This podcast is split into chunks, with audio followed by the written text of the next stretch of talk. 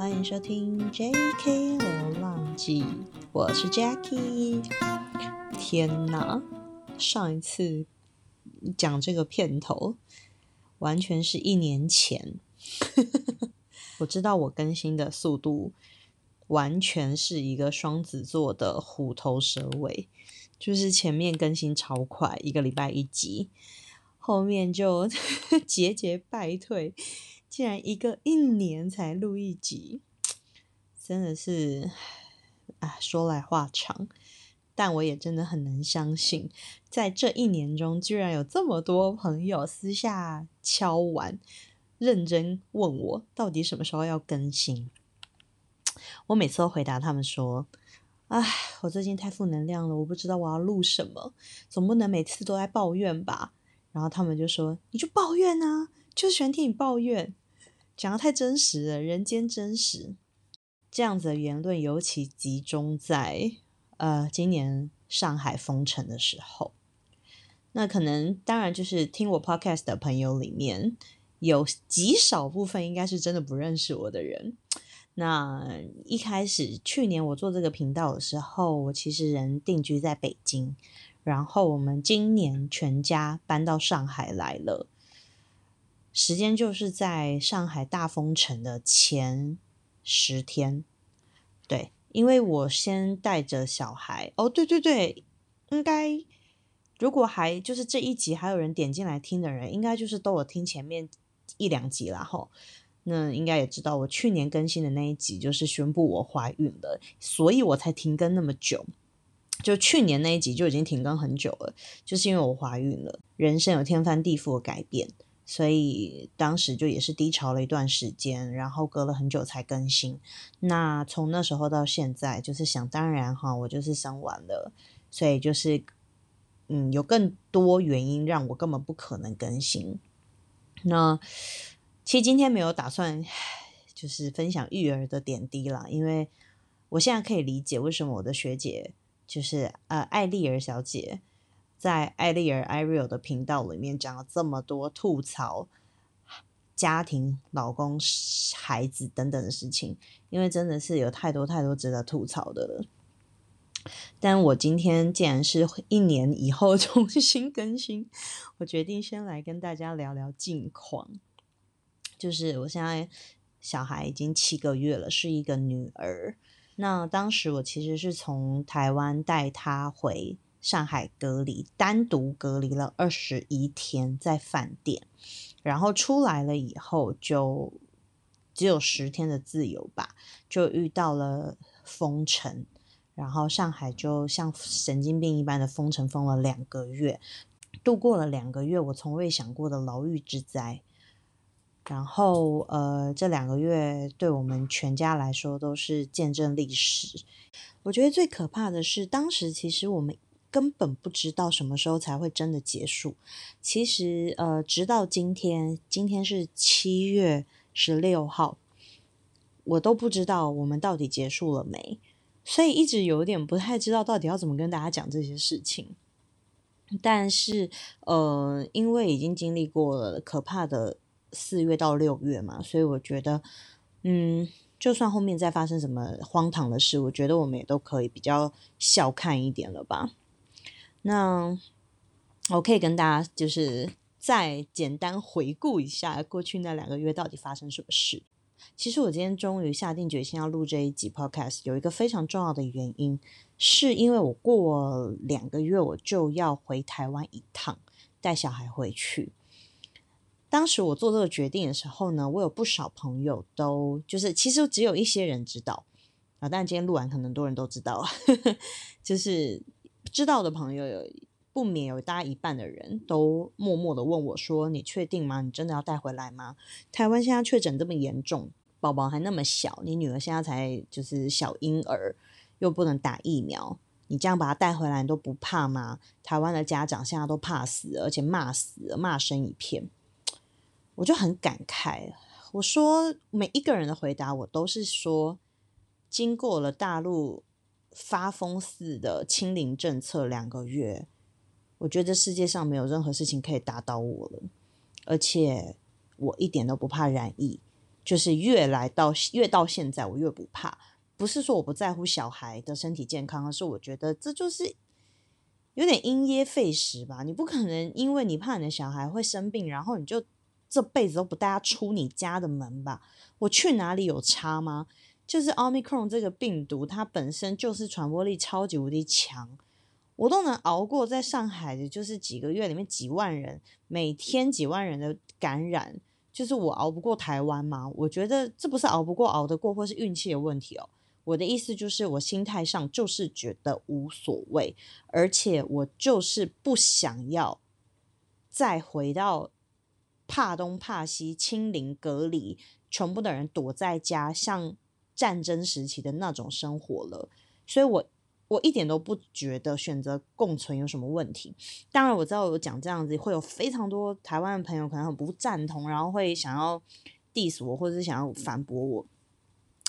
但我真心觉得，哈，怎么说啊？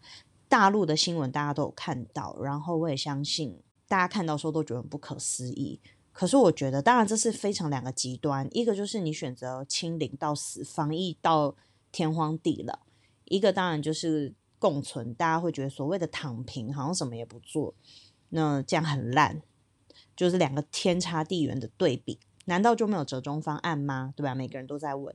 那讲的简单啊，你倒是想一个吧，对吧？就是这个事情就是这么 tricky 啊，就你要么就是防的超严，让每一个人就是像上海那个时候防疫最荒唐的时候，就是你买的团购的海鲜，我跟你讲这是真事，真人真事，如果有半句虚假，算了，你们也不能拿我怎样，但就是真人真事，我的朋友发生的，他们小区团购的海鲜要拿进去小区之前。就有个傻子拿那个就是快筛的那个棉花棒在那搓一只一只鱼的搓，原因是因为这些海鲜是活的，就是夸张、疯狂、荒谬、黑色幽默，那么根本就喜剧片段吧的这种画面，就是真人真事发生在我朋友的小区里。你要这样吗？就是 滴水不漏。好，我们换得了什么？大家现在又看上新电视台湾新闻应该有报吧？上海的疫情又回来了啊！就就是这样啊，就是你永远不可能让它消灭到这个世界变成真空无菌的环境啊！所以你到底要防到什么程度才叫做政府做事，才叫人民能接受，才叫做大家都可以安全平安？就这个事情太难了，所以我觉得除了自己心态放平以外，真的没有别的办法。所以说到这里，我就想要。跟大家分享一下过去几个月在大陆发生的真的很无不可置信的防疫生活，我们是怎么过的？我觉得就是也可以给大家做个借鉴吧。就是你们看新闻看到了很多，其实都不及不及真实发生的十分之一啦。所以我觉得分享一下也好啊，就是让大家了解一下，说其实选择共存 是一个蛮值得珍惜的事情。嗯。他怎么说呢？就先不讲，原本其实根本没有说要封城嘛。为什么呢？到当时事情会搞成这样，就是因为最一开始我们收到的官方消息就是说封四天，它就是分两区、两大区，然后一边东边封完，西边封，这样，然后一边封四天。好，然后就如同你们在新闻看到的，最后就是整整封了两个月。然后当时就说只有四天，那我们也不要买太多东西，因为冰箱也塞不下。所以我们就买了些许的菜，买了些许的肉，买了两包水饺。哦，我跟你讲，那水饺的事情后面我就是真的是逼他跟我道歉，因为我当时买了两包水饺的时候，他还说买那么多干嘛？我说我们家有三个大人，如果真的封起来，吃水饺比较方便。但我没有买面，我没有买米，我买的是水饺。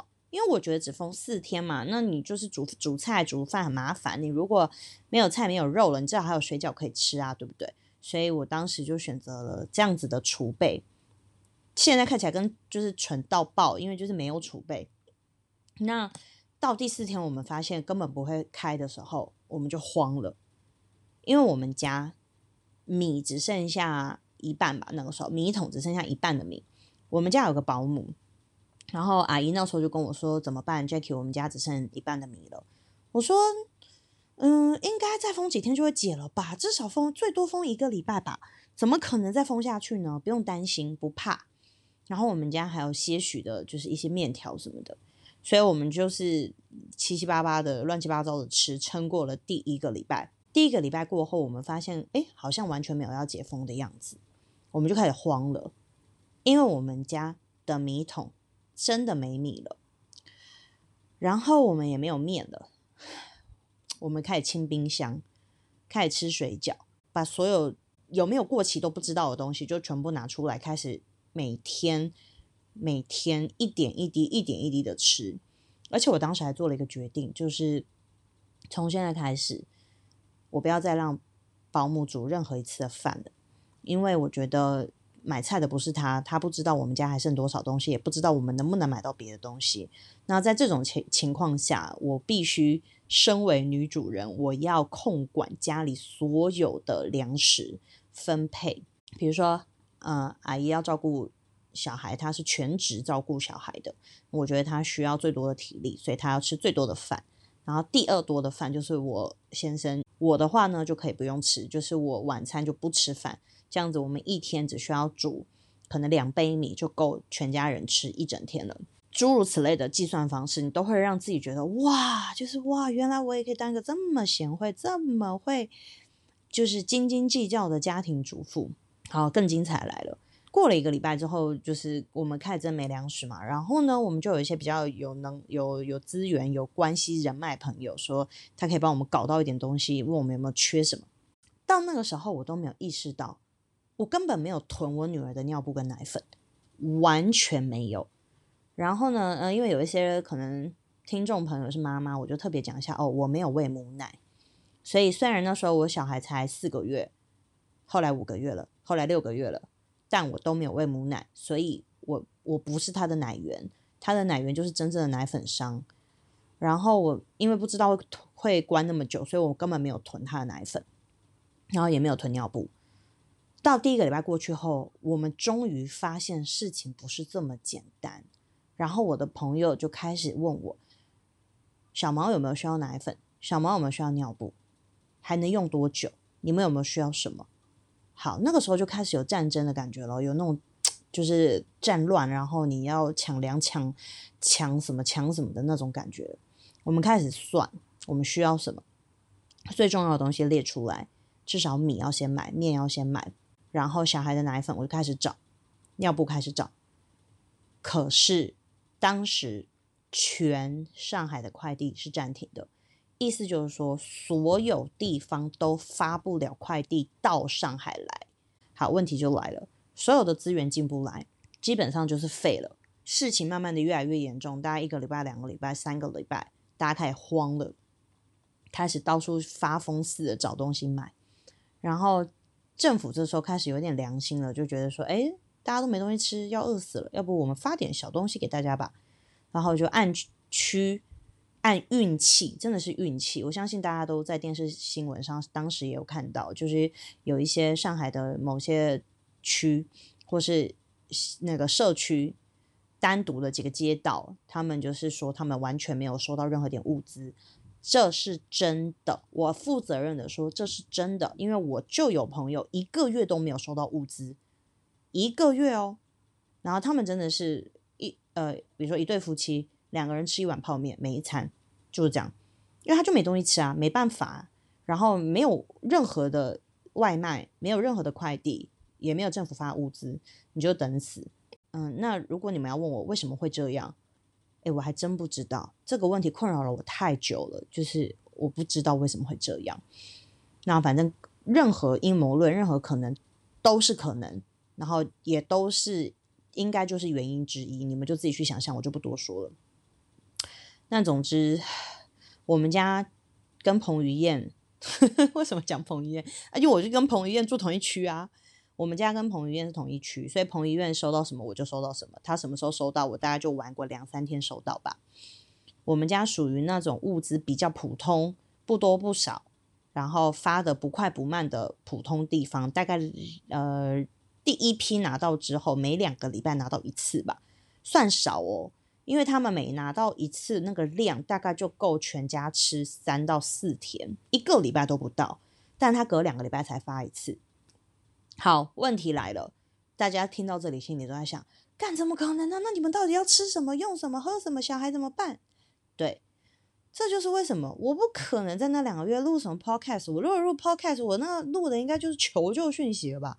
叫大家救救我，对不对？就是那两个月，我们的生活就是非常荒诞。每天早上起来，我老公就会负责在微信群上面搜加入各式各样的团购群，有我们社区里的，有外面的，有任何地方的，看看哪里可以团购蔬菜、肉、水果、民生用品，就是卫生纸之类的，等等等。然后。那个时候的人民币，我们大多开玩笑，上海的人民币在一比四吧。就比如说，呃，一斤猪肉平常一斤可能是二十块，那时候大概卖五十块、六十块这样，就物价飞涨飞涨。所以呢，那时候我老公每天早上就是眼睛睁开，就在各个群里面游走，加群，然后跟团跟单这样。那我呢，就是每天眼睛睁开就在找。上海各式各样的母婴资源群，找尿布、找奶粉，因为呢，我女儿喝的奶粉是美国的奶粉，然后它是呃，在大陆是完全没有的，是需要香港进口或者是美国进口才能拿到的那种，所以平常我买的时候，就之前买的时候，我也是透过所谓的海淘买进来的。那因为他还有过敏体质，所以他喝的那个口味、那种规格的奶，我不知道我怎么形容，就是反正他喝的那个东西，就是国内买不到，在大陆的国内买不到，所以那时候真的是慌了，因为我就是到处找，后来有非常多朋友都很热心的帮我找，得到的答案都一样，负责任的告诉你，现在全上海买不到一瓶也都没有，一瓶都没有，你知道这种答案一听到，你真的就是会。跌到谷底，耶，你就真的觉得死定了。好，当然这时候又会有人问我，那怎么不给他换奶喝就好？会以为哦，我当然最后就是换奶的啊。可是我当时不会做这个选择嘛，是因为，唉，有当过妈妈的人就知道，就是换奶是一件很麻烦的事情，尤其如果宝宝的体质很敏感的话。所以呢，我那时候就是觉得啊，真的太烦了，因为。这个在疫情期间又不可能去看医生，也不能去看医生。那如果他在换奶的过程中不适应各种问题怎么办？他那时候也很小，就才四个多月嘛，所以那时候很纠结啊。可是因为真的是每天眼睛睁开到睡着前，我都在到处疯狂的找有没有人可以送奶粉给我们，就是不是不是赠送，我讲的是配送，然后都没有。于是最后的最后的最后，我就是换奶了，我换了不同的。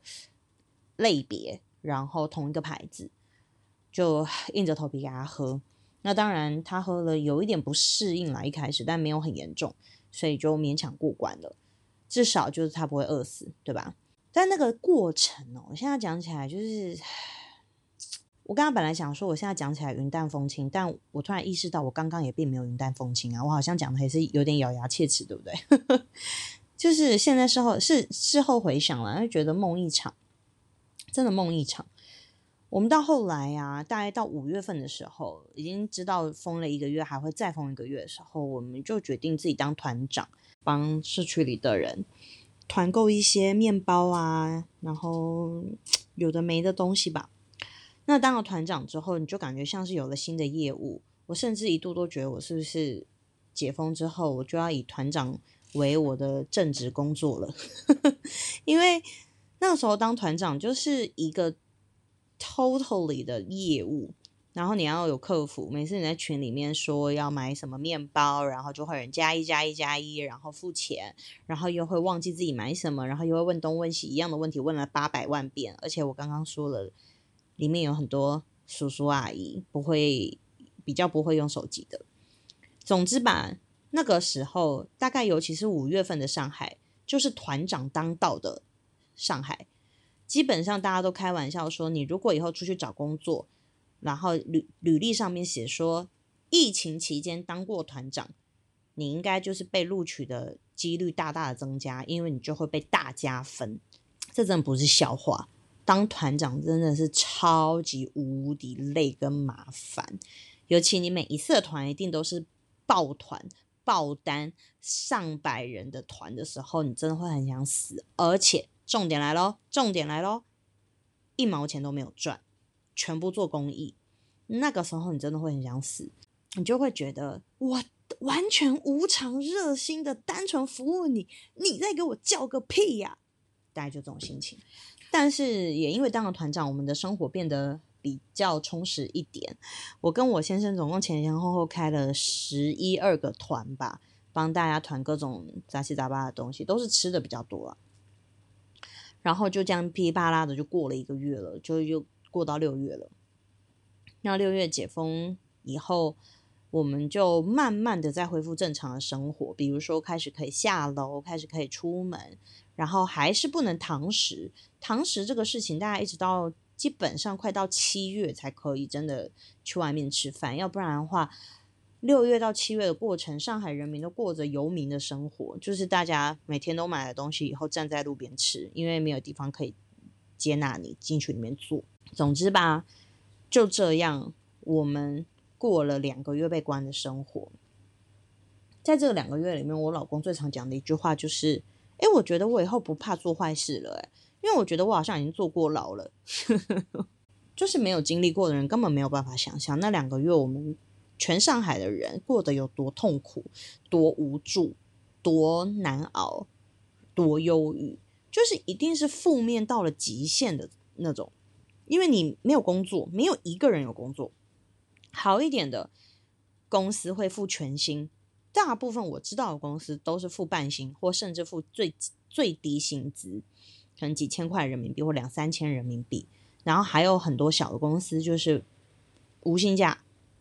然后像我不是在创业吗？去年讲都在创业，嘿嘿，我们公司到今年几乎算是没有收入的。然后我们还有基本开销，用员工薪资、房租啊什么在付着，这就是真实的现况。所以在疫情期间。基本上在上海的朋友互相打招呼或聊天，全部都是很了无生趣的，没有希望的。那你就更不要讲，我们是有孩子的，哇，那个生活简直是……我不知道，如果听此时在听我 podcast 的人是爸爸妈妈的，你们应该会点头如捣蒜。想象一下，整整六十一天跟你的小孩关在家二十四小时的生活。然后还要跟你的老公、老婆关在一起二十四小时，每一天寸步不离的六十天，真的很吓人，真的很吓人。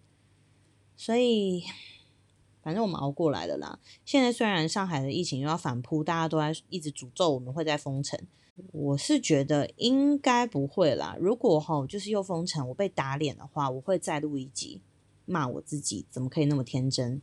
但我们现在只要听到有点风声说可能会封城，我们就会立刻去囤粮。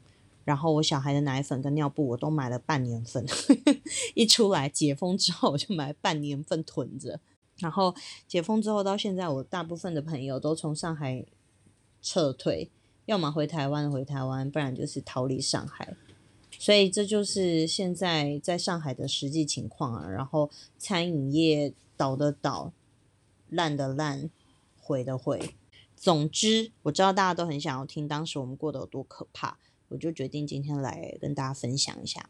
分享完了那两个月魔幻的隔离监狱生活之后，我还是要来一点小小正能量好了啦。就是也不可能说这件事没有带给我任何的好处，还是有的，还是有一点点小小的，一点点小小的因祸得福。我们因为这。封闭的两个月，真的是全家一起关在家，那跟小孩的感情真的就是突飞猛进。然后我们一家人就是 也共度了许多快乐的时光。讲白了，虽然可能从下一集开始，我就会吐槽各种有小孩的烦人事，但是不得不说吧，如果过去这两个月的隔离没有小孩的话，我觉得我可能真的会非常严重。乘以十倍的忧郁症吧，就是 有小孩，至少每天都会有人对你笑，每一天都有一个不被疫情影响的人，给了很多正能量，这是意想不到的收获，就是你从小孩身上得到了许许多多的力量。那我的小孩呢，也因为疫情的原因，得到了一个天底下很多小朋友都得不到的礼物，就是一个不去上班的爸爸，以及一个不去上班的妈妈，每天二十四小时的陪着他，共度了两个月，所以他的各项的发展都非常非常的超前。有些呃，我的朋友有我的 Facebook 或者我的 Instagram 的，就可能就都有默默默的看到，就是他的所有的发展、行动上的能力上的发展都非常的快，他很快就会爬了，很快就会爬，就会那个站了，很快就会做很多很多事情了。他现在虽然只有七个月，但他的整个行为能力是医生判断大概十个月的，就超大大超前三个月。我自己觉得，爸妈二十四小时的陪在他身边，给予他满满的爱，在他最小的时候，一直一直一直给他无止境的双亲的陪伴，应该多多少少都有一点帮助吧。因为我们家就是三个人啊，有我有爸爸有保姆，三个人在陪他，三打一二十四小时，诶，然后我们又不用上班，又不用工作，就是真的是全心全意。可能因为就是这样，小朋友有很多的刺激吧，他就真的发展的很快，所以就算是因祸得福吧。就是我们跟宝宝的感情变得很好，然后关系变得很亲密。就是最害怕的爸爸跟小孩之间的那种生疏，在我们家也完全没有。所以我觉得好吧，唉，也不能说完全没有好处吧，就是这个就算是好处吧。没了哈，就这样一个没了，所以。回到我为什么要录这一节的初衷，我觉得共存就是一个世界趋势，跟本来就会发生的事情。你没有办法想象任何一个国家、任何一个地方的人民可以心甘情愿承受被当牲口管理、监控，就没有一个国家的人民会甘甘愿愿的接受的。所以大陆政府也知道，其实人民都有反抗的声音，都有非常非常多。怨怼嘛，因为真的就是充满暴力之气。你们都不晓得，六月一号解封当天晚上，全上海跟疯了一样。晚上半夜，全部的一大堆年轻人在外面飙车、嘶吼、大吼大叫、摔酒瓶，我亲眼看到了。我没有在六月一号那个晚上出去，我是在六月二号出去的吧？我不记得了。反正我有晚上我跟朋友在外面喝酒，我就看到外面很多人在砸东西啊。用毁灭、用破坏、用发泄的方式庆祝自己重获自由，这是很不健康的。所以你要怎么讲？你你看到这一切的一切，你就是会觉得不可置信，然后会觉得自由真的好可贵、好可贵哦。所以我觉得，嗯，我录这一集，其实与其说是抱怨吧，不如说是我确实想要给对于共存这个政策。很难接受，或者是心中有很多不满的朋友，一点 安慰就是没有比较，没有伤害啊！你你扪心自问，你想过什么样子的生活，对吧？就是你们也看新闻了吧？就是在上海防疫隔防疫成这样，那也是有很多小孩中标，然后他们中标的下场是什么？跟爸妈分离，被抓去隔离点，就是抓这个字，被抓去隔离点。没有父母在身边陪伴照顾，就在那边跟一大堆婴儿关在一起，放在那边，小孩会有什么解药？没有的，对吧？大人都没有解药，小孩也没有的，就丢在那边集中隔离。你想要这样吗？我我觉得没有任何百分之百好的政策可以防范所谓的病毒，就像是感冒为什么要多喝水？那因为病毒就是你的抵抗力跟它的战争嘛，战胜了你就赢了。所以我觉得大家保重身体，多运动，健康的饮食，养成良好的生活习惯，多洗手，戴口罩，这样就 OK 了。剩下的事情听天由命了。真的，你防不完，你就算是像大陆像疯子一样隔离又怎样，对吧？现在又是百人、千人，每天这样子病例又要再卷土重来，就没完没了啊。所以，与其担心东担心西。抱怨东，抱怨抱怨西，不如就是珍惜现在眼前当下的自由，然后珍惜所有可以跟亲朋好友相聚的时刻，也不要因为疫情觉得我们都不要来往了，大家都不要接触了，这样子最好。我觉得这样不好啦，可能因为我们失去过自由吧。我会觉得能见就见。我们 最近就是几乎每个礼拜都会跟朋友聚会，像我女儿，我也会带她去各个地方玩，去咖啡厅，去下喝下午茶，去朋友家去认识新的小朋友，甚至去一些那种可以跑跑跳跳的宝宝中心玩，因为她已经失去很多了，她已经。在他出生开始就在隔离，各种隔离，他已经比别的小朋友失去太多了。我不 想要再让他的童年什么都不剩，真的就是不值得。所以我相信他有他的抵抗力可以抵抗。那我也相信命运自有安排，所以我就有我自己的选择。我不接受任何人的 judge 啊！我先讲哈，不要在我这个底，不要在我的 podcast 底下留言说怎么不顾小孩的性命，既然还带小孩，就是怎么。随你讲吧，你可以写啦，你有自由可以留言，但我不会回，而且我不觉得我有什么错，我觉得这就是个人选择。我女儿现在才七个月，已经坐过两次飞机，马上要坐第三次了，然后在很多不同的地方都隔离过，飞来飞去的，跟着妈妈。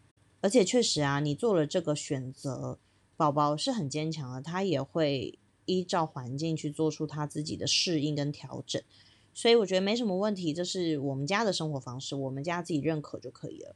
当然啦，我相信就是很小心谨慎的家长非常非常的多，而且我也很欣赏，我觉得大家都很棒，就是防疫做好，然后对大家都好，对自己对别人都负责，是件很很对的事情。那只是我觉得，既然嗯共存是全世界的趋势，那大家就是接受喽。然后还是祝大家身体健康。万事如意，没有啦，很真诚的啦，很真诚的祝大家身体健康。如果这一集还是有蛮多人听的话，那我觉得下一集开始我就可以恢复正常的 podcast 的节目。坦白讲，当了妈妈之后有非常多的心得，我其实有点迫不及待想分享了。如果我开始分享，就是育儿或者是。从那种什么职场女强人转变成一个家庭主妇这种主题，没有人想听的话就算了，我就不我就不更新了。但如果有很多人有兴趣的话，那我会持续更新下去的，当成劝世文啦，让大家就是看用不同的角度认识一下当妈妈这个角色，然后呃衡量一下自己想不想要这样子的生活，再做决定。好啦，今天就先这样子啦，一个不小心更新了好像很多诶。希望大家听得还开心满意，终于解谜了上海的谜样隔离生活。好啦，那我们下次见，拜拜。